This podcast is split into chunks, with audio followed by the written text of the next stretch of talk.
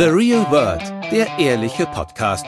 Manchmal habe ich dann so ein halbes Jahr später erkannt, dass ich besser auf mein eigenes Gefühl hätte hören müssen. Es geht um die Liebe. Das mit dem Sparkel, Funkeln, Kribbeln, es kommt nie mehr wieder zurück. Was ist denn das jetzt für eine deprimierende Botschaft? Das Leben und die wirklich wichtigen Fragen des Alltags. Hallo und herzlich willkommen zu einer neuen Folge von The Real World, dem ehrlichen Podcast. Heute wieder mit mir, Julia, und mit Nicola. Hallo. Hallo. Heute geht es bei uns um das Thema Körper. Denkt ihr euch vielleicht, Körper, was, was, was ist jetzt schon wieder hier los? Äh, worüber wollen Sie da jetzt schon wieder reden? Was, was ist da, was machen, was machen Sie? Es geht darum, wie sich unser Körperbild, also jetzt nicht nur von uns beiden persönlich, auch in der Gesellschaft, Achtung, in der Pandemie verändert hat.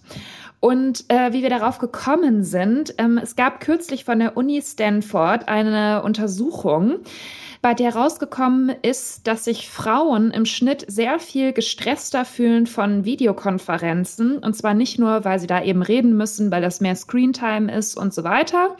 Oder weil vielleicht im Hintergrund irgendwie noch die Kinder unterwegs sind, wenn wir jetzt mal das Klischee komplett ähm, bedienen wollen sondern weil sie sich selbst eben im Video sehen und sie sich die ganze Zeit dessen bewusst sind, dass sie jetzt auf andere Menschen wirken. Sie müssen sich angucken, sie sehen, wie sie aussehen, wie sie wirken. Und das hat in dieser Untersuchung eine von sieben Frauen hat sich davon gestresst gefühlt und es war nur einer von 20 Männern, die sich von Videokonferenzen aufgrund dessen irgendwie beeinträchtigt oder genervt fühlen. Und das fand ich schon interessant, muss ich sagen, weil man denkt sich ja auch so, ja, die Digitalisierung ist super toll, alles wird vereinfacht, wir können zu Hause bleiben, voll gemütlich, wir sitzen in der Jogginghose da, hahaha. Ha, ha. Aber es ist eben es hat sich sozusagen nur verlagert, dieses Gefühl von, ich muss irgendwie ordentlich aussehen, ich muss einigermaßen repräsentieren, wenn ich bei der Arbeit bin, was glaube ich schon nach wie vor in unterschiedlichen Ausprägungen in vielen beruflichen Situationen so ist egal ob der Dresscode leger ist oder noch klassisch konservativ. Und dass sich das verlagert hat ins Digitale. Und da ist mir so durch den Kopf geschossen in diesem ganzen Zusammenhang, dass eben auch in einem größeren, in einer größeren Dimension dieses ganze Thema Körperbild nach wie vor total präsent ist und dass das Homeoffice, diese Pandemie, die ganze vielbeschworene Entschleunigung und so weiter daran nicht wirklich viel geändert hat. Genau, und das, ich habe mir in dem Kontext nämlich auch gedacht, dass ähm, ganz im Gegenteil, dass es vielleicht auch den Druck wiederum nochmal erhöht hat, weil plötzlich dann so Themen so wichtig wurden. Ja, jetzt hat man Zeit für Self-Care, jetzt kann man auch mal den Sport machen in der Zeit, in der man sonst in der U-Bahn wäre. Und dass all das sozusagen den, den Druck erhöht hat. Und da habe ich nämlich auch eine sehr inter interessante Studie ähm, gefunden, dass auch Ängste oder so Stresszustände, die vermeintlich gar nichts damit jetzt zu tun haben. Also das ist einfach, wenn du generell mehr Stress hast in dieser Corona-Zeit, durch was auch immer, dass das für Probleme beim Körperbild sorgt, weil du sozusagen im Moment mit negativen Gedanken, mit Stress und so weiter, mit denen nicht so gut umgehen kannst und dann negative Gedanken bezüglich deines Körpers und so weiter, die du sonst vielleicht auch irgendwie anders verarbeiten oder wo du noch Kapazitäten hättest, die irgendwie anders und rationaler und so weiter ähm, zu, zu verarbeiten. Das fehlt dir gerade und dadurch kommt das auch einfach so völlig ungefiltert auch dir in den Sinn und ist präsent und sozusagen wirkt da noch ähm, dazu. Also es hat sich tatsächlich bei dieser Studie, die ist von der Ruskin University und da hat ähm, es wurde an Frauen im Durchschnittsalter von 34 durchgeführt und da äh, war einfach jetzt nur so ganz es ist sehr differenziert und so weiter, aber so ganz platt das Ergebnis. Yeah. Da zeigte sich, dass bei Frauen die Belastung durch Covid mit einem größeren Bedürfnis nach Dünnsein in Verbindung stand. Ja, das ist doch krass, oder? Ja, genau. Also, ich habe dann auch mal so zurückgeblickt auf dieses Jahr. Mhm. Das ist ja jetzt eben schon mal ein Jahr. Und ich glaube, ich bin auch dieses, für dieses ganze Thema sehr viel anfälliger als du generell und schon immer. Ich muss schon sagen, dass ja auch von Anfang an so mein, ja, nicht mein erster Gedanke, aber was mir schon durch den Kopf geschossen ist, oh, jetzt lade ich mir eine Fitness-App runter und jetzt kann ich aber joggen gehen. Dann war ich ja auch damals ähm, im ersten Lockdown in Bad Mergentheim und das fand ich dann schon cool, dass ich da einfach so rausgehen konnte und so. Also es hatte auch seine positiven Seiten. Ich möchte es jetzt gar nicht so, ich finde es auch wichtig, dass man Sport macht und mir persönlich hilft es auch in vielen Situationen, auch sagen, um die Psyche so ein bisschen zu entlasten. Also dieses Ganze finde ich schon alles in Ordnung. Aber es ist halt immer so eine feine Linie zwischen oder so eine, so eine feine Trennlinie zwischen es tut mir gut und ich beschäftige mich andauernd damit. Und gerade an so Tagen, wo ich jetzt auch jetzt immer noch im Homeoffice bin und den morgens quasi aufstehe, frühstücke, dann den ganzen Tag am Computer sitze, gar keine Zeit auch manchmal habe aus verschiedenen Gründen, irgendwie mal mittags rauszugehen oder was auch immer, dann fühle ich mich abends einfach richtig schlecht, weil mir so diese Bewegung im Alltag fehlt. Das ist das eine, aber weil ich halt auch denke, boah, ich habe den ganzen Tag nur gesessen und gegessen und was macht das mit mir und meinem Körper?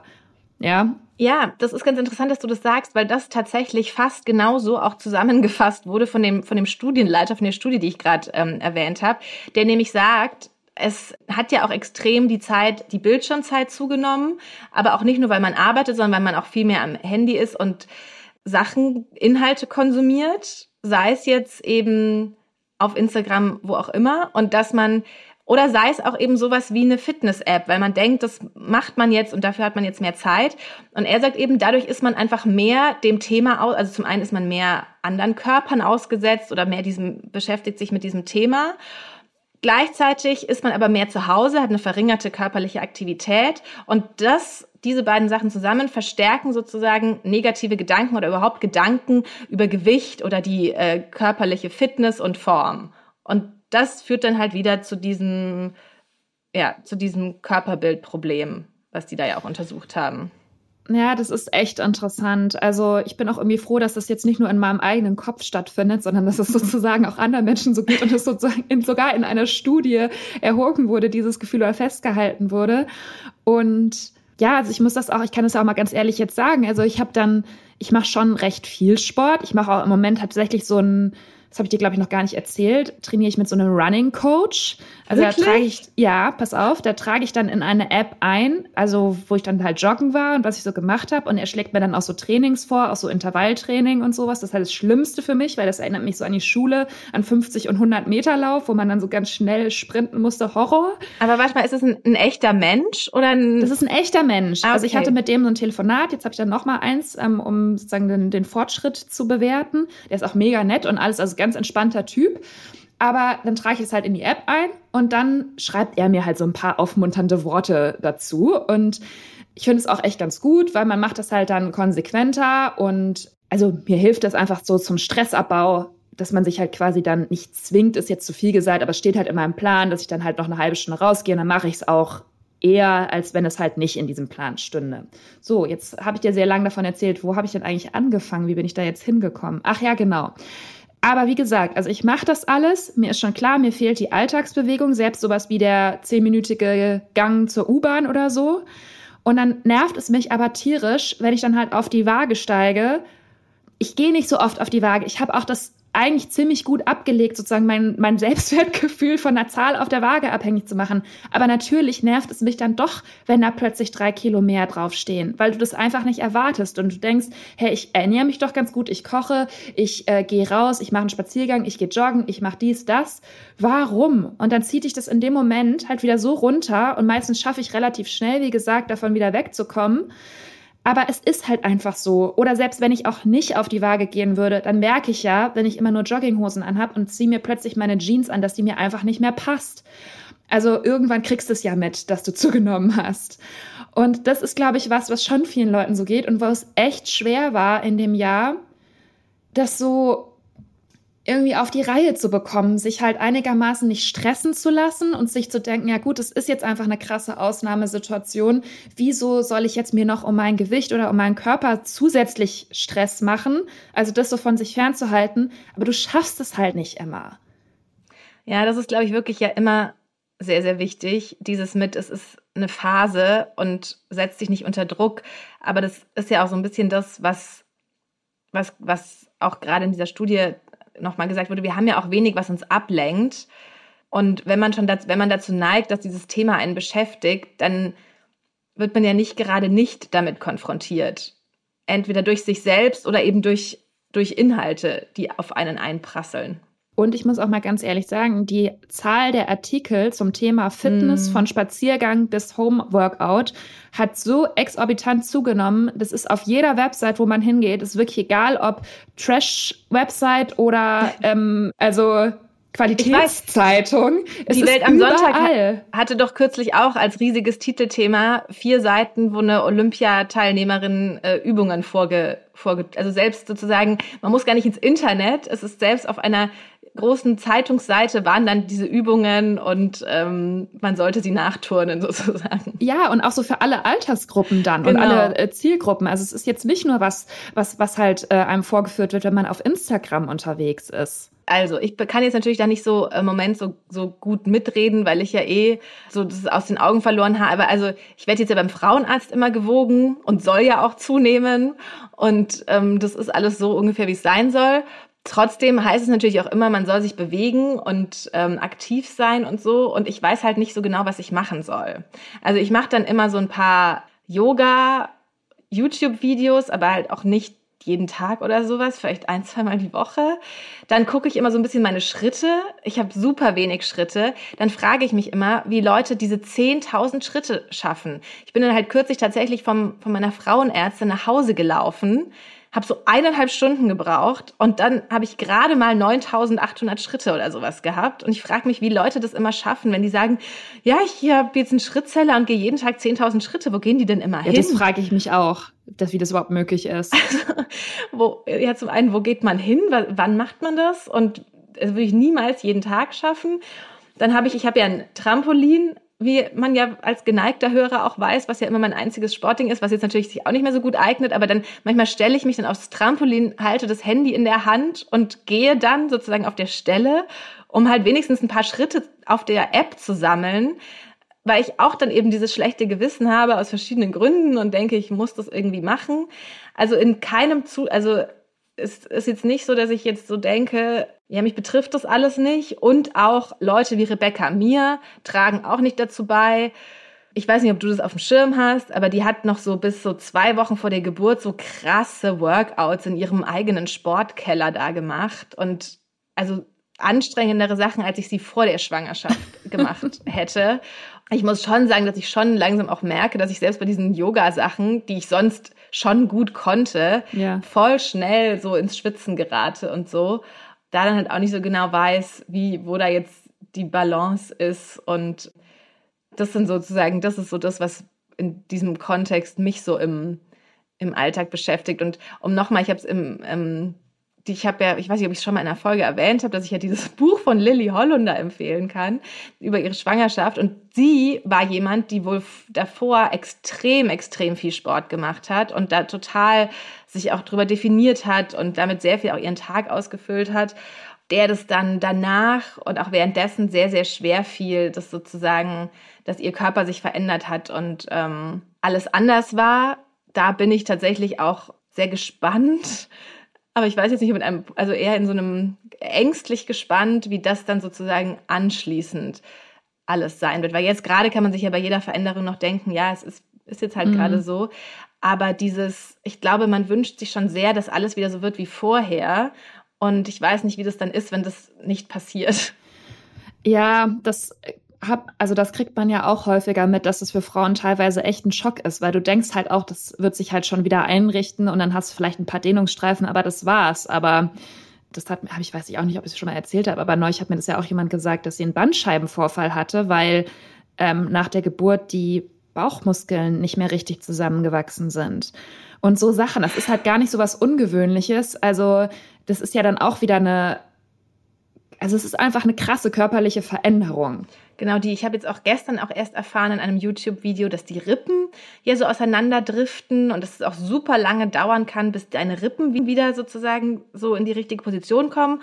Und dann ist ja auch dein ganzer Rumpf irgendwie geschwächt, wenn das alles nicht so am richtigen Ort ist.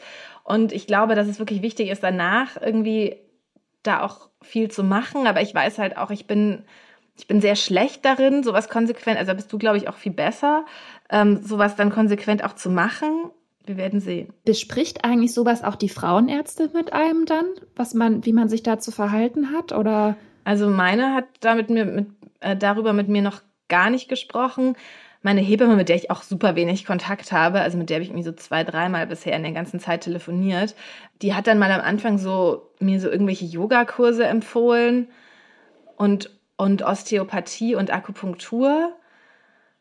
Aber ich bin eh überhaupt nicht der Typ für Osteopathie und Akupunktur und jetzt halt auch einfach noch, also jetzt habe ich einfach noch weniger, nicht, dass man jetzt wieder denkt, dass ich so hyper ängstlich bin, aber ich habe jetzt einfach gar keine Lust, in eine Akupunkturpraxis zu gehen, wo vielleicht auch viele Leute sind, die nur an Homöopathie glauben und ähm, ja, für irgendeinen eventuellen Benefit, keine Ahnung. Und ja, deswegen ist es natürlich auch nochmal eine Zeit, wo, ähm, wo man noch mehr eigentlich sozusagen in Eigenverantwortung ist, was jetzt vielleicht für jemanden wie mich auch nicht unbedingt gut ist. Also so ein Kurs, wo ich gezwungen werde, irgendwas zu machen. Aber ich, mein Geburtsvorbereitungskurs fängt ja auch erst noch an. Also vielleicht kommt da ja auch noch was. Okay. Im Übrigen, ich hatte mir hier auch noch was ganz Interessantes aufgeschrieben, ähm, um nochmal vom Thema Schwangerschaft vielleicht wegzukommen. Wegzukommen. ich finde es natürlich immer alles sehr interessant, aber ich weiß nicht, ob das sozusagen immer für jeden, den ja. das jetzt gar nicht so betrifft. Und zwar gibt es doch diese Soziologin Susi Orbach, oder ich weiß immer nicht ja. genau, wie man sie ausspricht, ähm, relativ bekannte Soziologin, die halt auch viel zum Thema Körperbilder gemacht hat und äh, auch ähm, äh, quasi äh, Essstörungen psychoanalytisch behandelt hat die hat ein Interview auch gegeben dazu, wie wir halt, wie das Verhältnis zu unseren Körpern sich verändert hat durch die Pandemie. Und sie meinte eben auch, dass dieses so alleine vor sich hin Sporteln zu Hause, dass es schon alles schön und gut ist, aber dass dem Körper auch so ein bisschen die Leidenschaft dabei fehlt. Also dieses mit anderen mhm. Leuten was zusammen zu machen. Also Beispiel, ich bin ja früher auch oft zu so einer Art Gruppen High-Intensity-Fitness draußen gegangen. Und es hat mir halt immer mega Spaß gemacht, weil man einfach mit anderen Leuten das zusammen gemacht und, man sich dann auch getroffen hat mit Freunden. Das sind so Kleinigkeiten, wo ich dann, das merke ich halt auch. Und das ist sicherlich auch an der Schwangerschaft so und bei allen Leuten, dass es irgendwann ermüdend ist, dieses so vor sich hin turnen, zu Hause zu sein.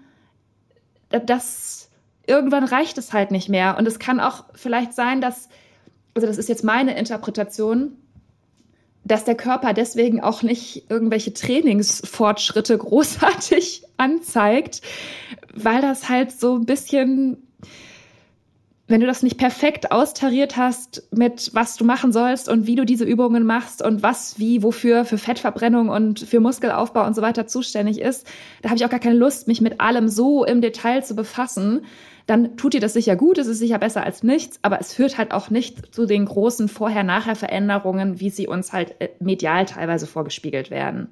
Ja, und vielleicht spielt da ja auch mit rein, also das weiß ich jetzt nicht, nur eine Vermutung, was man ja aus der Neuroathletik weiß, dass ja auch das Gehirn eigentlich sozusagen beteiligt sein muss in einer optimalen Art und Weise für die optimalen Trainingseffekte. Und vielleicht ist es ja auch so, dass wenn man das alleine macht, dass das auch einfach vielleicht so damit zusammenhängt, dass das Gehirn insgeheim weiß, das ist jetzt hier nicht kompetitiv, es sind keine anderen dabei, es ist jetzt auch nicht so schlimm, wenn ich es nicht ganz perfekt mache, dass das genau. so ganz unbewusst ist und dann einfach man das zwar macht, die halbe Stunde, aber die halbe Stunde viel weniger wert ist, als sie es vielleicht sozusagen in einem anderen Setting mit anderen Leuten oder wie auch immer wäre. Ja, ja. Also und ich muss auch sagen, ich bin auch einfach nicht diszipliniert genug dazu. Also ich finde, hm. Wenn du dann siehst, okay, der andere schafft noch eine Kniebeuge, dann fühlst du dich vielleicht auch motivierter, das dann halt nachzumachen. Aber ja. Und wie ist es denn bei dir, wenn wir jetzt mal weg von ähm, Sport gehen, auch noch so in Richtung sowas wie Gesichtspflege oder sowas? Ist es ja. bei dir so, dass durch dieses sich immer angucken in den Calls dass es dich irgendwie dazu inspiriert hat, da mehr zu machen? Oder im Gegenteil? Oder wie ist es mit diesen Themen? Was ja auch, wir kriegen ja auch jeden Tag irgendwelche PR-Mails, wo es steht, ja, jetzt, wo man nur das Gesicht sieht, muss man sich besonders um das Gesicht kümmern mit diesen und diesen neuen Produkten. Ja, also ich habe das ja auch schon mal erzählt. Ich bin ja schon auch echt anfällig für so Beauty-Krams. Macht mir alles Spaß und probiere auch gerne mal eine neue Creme aus. Und ich bin ja auch dann nach einer Weile irgendwann wieder dazu übergegangen, mich doch auch ein bisschen zu schminken, weil ich einfach das Gefühl hatte, das brauche ich so als Zeichen für mich selbst, die Mascara. Jetzt geht's los mit dem Arbeitstag. Und natürlich, wenn man sich dann so selber sieht, man ist ja teilweise nur ganz klein, aber trotzdem, weiß ich nicht. Also man schaut ja schon mal hin. Also du guckst auch, auch mal auf das kleine Bild von dir selber, oder? Ja. Und, und dann habe ich manchmal hab ich auch schon so ein bisschen Angst, dass ich denke, boah, merken die jetzt, dass ich die ganze Zeit eigentlich nur auf mich selbst gucke oder muss ich mich so richtig zwingen? Also das schon. Aber ich höre, irgendwie habe ich so eine kleine Leidenschaft entwickelt, dass ich so ganz viele Wellness-Podcasts im Moment höre. Und es ist so ein also es ist sowas, was ich finde ich schon extrem vor allem in den vergangenen Monaten, nach so, nachdem so dieser erste Corona-Schock überwunden war, entwickelt hat, dass du quasi Wellness zu Hause betreiben sollst. Also Gesichtspflege, was wir schon angesprochen haben, aber auch sowas wie dich massieren. Ich habe ja auch mit so einer Therapeutin so einen Massagekurs gemacht, wie ich sozusagen mir selbst so eine kleine Lymphdrainage verpassen kann also es war auch für einen Artikel, das hätte ich jetzt sonst privat wahrscheinlich eher nicht gemacht, aber trotzdem. Und all diese Dinge, heute habe ich schon wieder eine Mail bekommen mit, Achtung, jetzt kommt was Intimes, Frauenmäßiges, dass eine Beauty-Linie jetzt auch eine neue Vagina-Creme irgendwie rausgebracht hat, mit der du dich dann halt auch sozusagen intim Wellness betreiben sollst. Also all diese Dinge, mit denen wird man auf sämtlichen Kanälen so bombardiert, wie du schon sagst, von wegen, ich muss mir was Gutes tun, ich kann nicht jetzt, ach so, als ob alle Leute ständig zur Kosmetik und ins, ins Wellness rennen und ins Spa rennen würden. Es ist doch einfach gar nicht so. Aber es wird so suggeriert, dass man das jetzt halt zu Hause bitte ausgleichen möchte oder dass das einem total gut tut. Und ich will auch gar nicht sagen, also das, wir haben da auch schon so oft drüber geredet. Es ist mit Sport, auch mit diesen Dingen wie halt Wellness, mache ich mir zu Hause im Badezimmer eine Duftkerze an und lege mich in die Wanne und massiere mich danach mit irgendwelchen Ölen. Das ist eine persönliche Entscheidung, ob man sowas gerne macht oder eher nicht so oder ob man halt so denkt, ja, mache ich jetzt mal. Aber dieses, dass du dich um dich und um deinen Körper fortwährend kümmern sollst, dass der Körper nicht auch einfach mal dazu da ist, zu funktionieren und alles soweit okay ist, sag ich mal, das stört mich so ein bisschen daran. Du sollst dich ständig darum kümmern, äh, da geht es noch nicht mal so um das Aussehen. Also ich meine jetzt echt eher so diese Wellness, Healthy, Clean Living Welt. Wenn man sich da mal reinbegibt, das ist richtig krass teilweise, dieses, dieser Fokus auf sich selbst und den eigenen Körper. Das weiß ich nicht, ob das so gut ist. Und gerade in einer Zeit wie jetzt gerade wo du eh so in deinem eigenen Gedanken die ganze Zeit bist. Ja, das sind halt ganz oft diese Sachen, die dann vermeintlich entspannen sollen oder vermeintlich was Gutes tun sollen und die nur noch umso mehr unter Druck setzen. Also ich würde auch noch nicht mal sagen, es ist unbedingt so ein Druck, aber es ist einfach, es hilft nicht dabei, dieses, dass man zum eigenen Körper ein stressfreieres, gutes Verhältnis aufbauen kann, wenn man sozusagen wenn dir empfohlen wird, dass du mhm. dich eben fortwährend damit beschäftigen sollst, im Sinne von Creme und so weiter. das wird dann immer so ein bisschen verbrämt, als du musst eine Verbindung zu deinem Körper herstellen. Das kann ich auch nicht so gut beurteilen, ob ich da eine gute Verbindung habe oder nicht. Ich würde sagen, es ist so mittel. Das ist mir einfach too much manchmal. Ich muss sagen, ich bin für sowas einfach null empfänglich. Wirklich null. Ich habe mir kein einziges, ich habe mir kein einziges Produkt gekauft in dem ganzen Corona-Jahr. Und womit cremst du jetzt dich zum Beispiel ein? Mm, ich habe jetzt vor ein paar Wochen habe ich mir so eine DM Eigenmarke 10% mit irgendwas, wie heißt das? Sowas wie Bepanthen, aber nicht Bepanthen, äh, ja. gekauft, weil ich jetzt sehr, sehr trockene Haut bekommen habe. Ja, also ich, du merkst es ja schon. Ich bin da halt immer so hin und her gerissen zwischen dieser Gwyneth Paltrow-Welt, sag ich mal, mm. was mich irgendwie schon auch fasziniert und anzieht und dann gleichzeitig, wenn man anfängt, ein, zwei Sachen davon zu machen, wo ich mir dann wieder so albern dabei vorkomme und denke, nein, ich, es ist nicht schlecht, ich kann es auch mal machen, aber ich stelle mich nicht jeden Tag vor den Spiegel und massiere mich mit Öl. Das bin ich einfach nicht. Ich habe natürlich schon, ich hatte natürlich schon auch manchmal diese Phasen, es klingt, also ich, diese Ver Versprechen, die klingen natürlich alle so wunder, wunderschön. Und es ist. Genau, ja. Ja, und es, es man möchte es so gerne glauben und denken, dass es, dass es damit funktioniert, aber ich bin jetzt ja auch schon so alt, dass ich inzwischen weiß, es, es funktioniert nicht. Es funktioniert nicht, weil ich sowas dann auch nicht durchhalte zum einen. Das alles, was weiß ich, Peelings oder sonst was regelmäßig zu machen. Und es funktioniert nicht, weil es halt Grenzen gibt, wie sehr du beeinflussen kannst, was jetzt mit deiner Haut oder sonst was einfach passiert. Im Übrigen hatte ich gestern äh, Morgen so einen Videocall mit einem Visagisten, der ist auch auf der internationalen Forbes 30 Under 30 Entrepreneur Liste und so weiter, der halt so verschiedene Skincare-Linien entwickelt hat. Naja, und dann hat er halt jetzt eine neue Skincare-Linie gemacht, die für 18 bis 25-Jährige, aber auch danach noch ist. Und dann hat er halt angefangen zu erzählen und meinte so, yes, and when you are 20 years old, also wenn du 20 bist und das erste Mal Retinol benutzt. Und ich dachte mir so, shit, es ist ja schon alles zu spät. Also, weil er sozusagen alles erzählt hat, was man schon mit 20 Jahren hätte machen müssen, ja. um den Verfall da schon zu stoppen dass ich mich einfach so krass alt und äh, einfach so viel zu spät dran gefühlt habe, dass ich dann eventuell auch ein bisschen früher aus diesem Call wieder rausgegangen bin. Meine Mutter schickt mir zurzeit dauernd auf Instagram Videos von Ursula Carven. Ja. Ursula Carven, ich weiß gar nicht genau, wie alt die ist. Sowas wie 60? Ende 50, 60, ja. irgendwie sowas, ne? Und die macht sehr, sehr offensiv und die ganze Zeit Werbung für diese Roller, mit denen du über das Gesicht rollerst und dann ist das Gesicht glatt, Rosenquarz und ja. Jade und sonst was.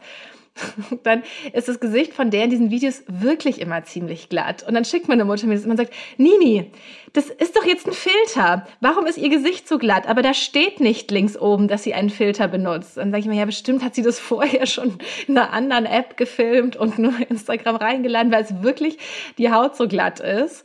Und ich finde es nur so. Aber die ist dann glatt, nachdem sie das verwendet hat, oder die ist einfach immer glatt? Die ist echt die ganze Zeit glatt und dann wird sie immer glatter. Und das ist und dann habe ich Bilder von ihr gegoogelt, um zu gucken, sozusagen, wie auf einfach normalen Fotografenfotos von Events ihre Haut ist. Da hat sie definitiv gerade so um die Augen rum mehr Falten. Die Stirn ist, ist immer relativ glatt, was natürlich auch einfach glatt gespritzt sein wird und kann, keine Ahnung.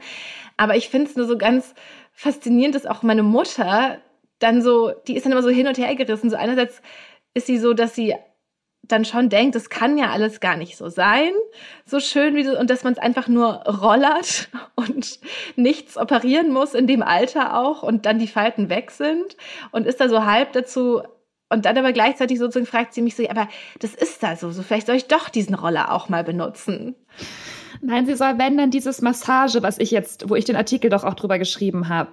Mhm. Weil ich glaube, dass ja, okay. diese mhm. Gesichtsmassage, das ist nämlich eigentlich das Gleiche, aber halt mit den Händen und du brauchst keinen Roller. Ja, okay. Ja, aber das ist wirklich interessant, dass dann selbst auch schon Frauen, die schon einiges erlebt haben, dann denken, wie kann das sein, dass die andere so glatt ist? ja. Also, und Instagram ist ja inzwischen auch, hat seine Influencer für alle Altersgruppen und alle stressen sie einen. Ja. Wobei ich auch sagen muss, dass mit den Filtern, also es ist ja auch interessant, dass deine Mutter weiß, dass es die Filter gibt und dass man mit denen dann schöner aussieht. Ja, oder? Und dass sie, und dass man das links oben dann sehen würde, ob da der Filter ist. Ja. Hast du ihr das denn erklärt, oder? Nee, das hat sie sich, glaube ich, erschlossen, weil auch Victoria Lauterbach, also das ist ja ganz interessant, die, die Leute, die meine Mutter anguckt, das ist so Estefania Heidemanns, Victoria Lauterbach und ähm, Ursula Carven. So die Kategorie. Die sind so ein bisschen jünger oder auch ein bisschen mehr mehr, so ein bisschen jünger als sie, aber halt schon so, die Koch, die machen dann so Sachen, mit denen sie sich irgendwie identifiziert und was sie dann aber auch stresst. Boah, das ist so, wie wenn wir uns jetzt Gen Z irgendwelche Influencer angucken, ne? Wo man so ja. denkt. Das habe ich ja auch manchmal, dass ich, wenn ich zum Beispiel im Fernsehen, wenn irgendwelche Studenten auch jetzt befragt werden, so zu Corona oder so, dass ich mich halt, also ich denke, dass ich noch in dem Alter bin quasi, ne? Und dass ich auch so aussehe. Ja. Und es ist, es ist ja auch nicht überhaupt nicht schlimm, aber dann fällt mir halt wieder ein, nee, vielleicht doch nicht ganz so. Aber okay. Ja, ich habe mir noch einen letzten Punkt zu diesem Thema Körperbilder und ja, Obsession mit Körpern aufgeschrieben. Und zwar Supplemente. Mhm. Weil das ist auch so ein krasser Trend im Moment, mhm. der immer stärker wird. Ich weiß, dass wir auch dazu schon mal vor drei Jahren oder so eine Podcast-Folge, wo das auch thematisiert wurde, aber jetzt ist es halt noch tausendmal krasser. Und eines Abends habe ich eventuell eine Insta-Story mir angeguckt, wo jemand gesagt hat, hier könnt ihr einen Test machen und dann erfahrt ihr, welche Supplemente ihr nehmen solltet. Und eventuell habe ich diesen Test tatsächlich gemacht, meine Daten wieder mal verraten auf irgendeiner dubiosen Website, wo ich dann hinterher so eine E-Mail bekommen habe, wo dann halt stand, ja, nimm Vitamin C oder sowas. Ja, das verstehe ich. Das verstehe ich sogar noch, noch besser als jetzt äußerliche Anwendungen. Das dachte ich mir, deswegen wollte ich gerne mit dir darüber reden, ob du jetzt halt auch in der Schwangerschaft so ganz viele Supplemente nimmst mm. und Sachen, ob du dich auch vielleicht ein bisschen drüber freust und was du generell zu diesem Trend sagst. Ja, also zum einen, man soll ja tatsächlich sowas Folsäure und sowas nehmen und es gibt bestimmt hast du auch schon die Werbung gesehen, es kommt zurzeit oder da habe ich das Gefühl dauernd die Werbung für ähm, wie heißt denn das nochmal? Orthomol? Nee. diese teuren Schwangerschaftsvitamine und sowas. Dieses, wo dann so, so pinke Perlen durch den Körper der Frau schießen. Wir nee, müssen jetzt die Marke echt nicht, noch nicht gesehen.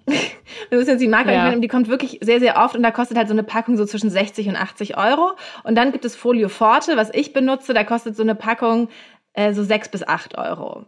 Und meine Frauenärztin sagt so, es gibt eigentlich keinen Unterschied, in der anderen ist halt noch einfach mehr drin und natürlich denkt man während der Schwangerschaft, man muss ähm, das alles nehmen, aber was man braucht, das Essentielle ist auch in dem günstigen Präparat so. Aber ich neige natürlich immer dazu, gerne Tabletten zu nehmen und denke mir so von innen wirkt es natürlich alles noch viel besser und ja, aber tatsächlich, also Tim hat mir jetzt einmal das, das teure, die teure Packung gekauft. Und ich habe auch immer ein gutes Gefühl, wenn ich das nehme. Hätte es mir aber komischerweise auch nicht selbst äh, gekauft, weil ich, ja, weiß ich auch nicht, weil ich dann auch mal, dann, dann liest man immer die positiven Sachen, die diese Sachen bewirken. Aber wenn du dann halt dich genau damit beschäftigst, dann ist es so, du müsstest halt ein Kilo jeden Tag davon essen, damit diese Sachen passieren. Oder das ist zwar theoretisch die Wirkung, aber man weiß überhaupt nicht, wenn es dann im Magen ist, ob der Körper genau dann das auch damit macht oder ob das nicht sozusagen nur unter Laborbedingungen so funktioniert. Ähm, deswegen bin ich da auch so ein bisschen wieder davon abgekommen, obwohl ich da auch noch, also da bin ich leichter zu verführen, an diese Sachen ähm, zu glauben, die dann von innen alle so passieren können. Was ich glaube, was, ähm, womit ich mich mal tatsächlich auch mal genauer beschäftigen wollte, ist dieses ganze Darmthema. Also, dass das ja, ähm, das weiß man jetzt ja auch schon länger, wie unterschätzt das lange war und wie viel man da tun kann und auf was das alles Auswirkungen hat, was man gar nicht, gar nicht zu ahnen mag. Und ich glaube, dass man da auch viel machen kann, wobei ich da eben auch glaube, dass man das sehr individuell machen muss und dass auch da dieses Kauf jetzt einfach hier diese teuren ähm, Probiotika, die einfach so pauschal jetzt irgendwie angerührt sind, dass es eben auch alles leider nicht so einfach ist, wie es so Glauben gemacht wird. Ja, also das äh, mit den Supplementen und auch sämtlichen Pülverchen, die man sich in einen Smoothie reinrühren soll und was weiß ich was. Also das wird schon, das ist einfach so ein, ist ja auch eine Marketingstrategie. Also da merkt man einfach, dass das gut ankommt. Die Leute wollen da gerne dran glauben, dass es ihnen hilft. Ähm, es ist auch einfach umzusetzen und bestellst es dir, schluckst runter oder machst es halt ins Essen rein. Und da ist sicherlich bei manchen auch ein riesiger Placebo-Effekt einfach dabei was ich auch okay finde. Das finde ich überhaupt gar nicht schlimm. Vielleicht hilft es auch in der einen oder anderen Situation. Also, das will ich gar nicht jetzt abstreiten. Aber es ist halt einfach so, es wird zu viel versprochen.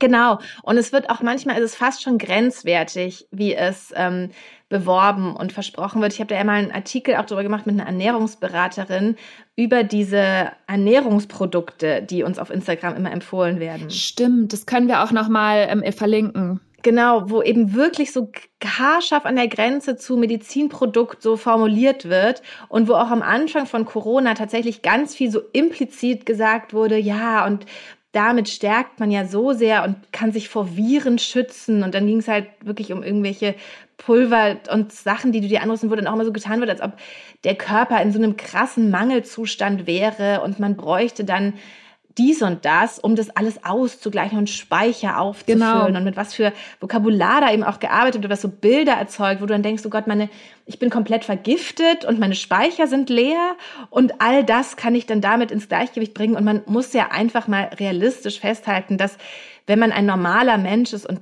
also meine Frauenärztin meinte das tatsächlich auch, weil ich gesagt habe, soll ich eigentlich Kalzium nehmen, weil ich trinke ja keine Milch und esse keinen Käse und nehme eigentlich keine Milchprodukte zu mir.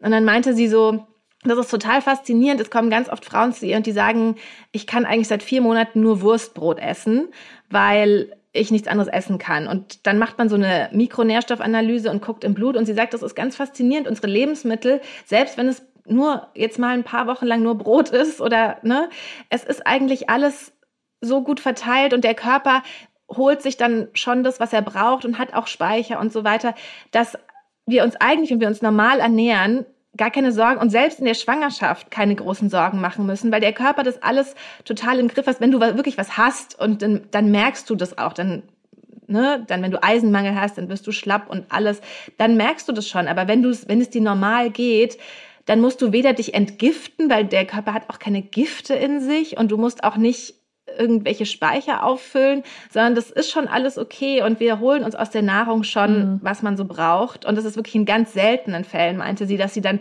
dass dann da irgendwas rauskommt und man dann irgendwas supplementieren muss. Klar, Eisen am Ende der Schwangerschaft so ungefähr bei fast jeder. Aber sonst ist es eigentlich, ist, kann man da total entspannt bleiben, was mich auch irgendwie überrascht hat, aber auch total beruhigt hat. Das finde ich echt interessant, weil es, also weil du gerade schon von diesen Formulierungen sprachst, eine beliebte Formulierung ist ja auch, ich nehme das, weil ich es aus meiner ähm, Ernährung nicht bekomme. Und damit meine ich jetzt nicht sowas wie B12, wenn man vegan ist, sondern was weiß ich, Vitamin C oder so. Ja. Naja, was ist jetzt unser Fazit? Also, the struggle is real, kann ich nur mal so für mich jetzt festhalten. Aber, ähm, aber man kann halt auch schon wieder entspannter bleiben, als man denkt. Und ich finde auch diesen Phasengedanken, was du ganz am Anfang gesagt hast, auch ganz wichtig. Das sind alles Phasen, die auch wieder, das wird auch alles wieder anders. Ja, also und ich muss auch wirklich denken, als ich das, äh, was ich, ich glaube ich schon vorhin erwähnt habe, dieser Gedanke, okay, Julia, du hast genügend Probleme in deinem Leben, die Menschheit hat genügend Probleme, ob du drei Kilo mehr wiegst oder weniger, ist im Moment nicht so entscheidend. Und wenn dieser ganze, also Stress ist ja auch so ein Faktor, warum man zum Beispiel Fett nicht so gut abbauen kann. Und wenn man sich das mal vor Augen führt, das sind so ganz einfache Gedanken eigentlich, dann also hilft es mir, fühle ich mich auch gleich wieder besser und habe das sozusagen für mich relativiert und kann darüber hinwegkommen an dem Tag. Und ansonsten muss man sich vielleicht einfach eine neue Jeans bestellen, die einem dann halt wieder passt, anstatt immer und immer wieder versuch, zu versuchen, diese eine Hose, die einem halt nicht mehr passt, anzuziehen. Ja. Naja, aber ich fand es jetzt gut, dass wir darüber mal geredet haben, weil ich glaube, dass es schon vielen Leuten so geht und schreibt uns doch auch mal gerne, falls ihr diese Gedanken von wegen, shit, ich habe in der Pandemie irgendwie zugenommen, während alle anderen ihre Sport-Goals erreicht haben, irgendwie geht oder ähm, im Zoom-Call haben alle eine mega, einen mega Glow im Gesicht und ich sitze hier wie so ein fahler Ast. Ähm, ja, macht euch nichts draus, ist nur die Message. Und wenn doch, dann schreibt uns gerne.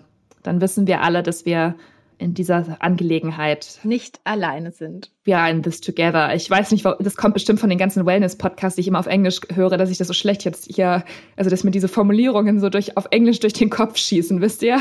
Ihr seid nicht allein. Genau, so ist das. Das war's von, äh, von uns für heute, von The Real Word, dem ehrlichen Podcast. Abonniert uns gerne auf sämtlichen Podcast-Plattformen, folgt uns auf Instagram at The Real Word Podcast oder schreibt uns Mails an therealword.welt.de. Freuen wir uns zu jeder Folge, ähm, eure Rückmeldungen zu lesen und zu bekommen. Und ja, auch wenn wir mal wieder keine wirklich abschließende Lösung anbieten konnten in diesem Dilemma, hoffen wir, dass euch die Folge trotzdem gefallen hat. In diesem Sinne, bis bald. Bis bald. Das war The Real World, der ehrliche Podcast. Jeden Sonntag neu.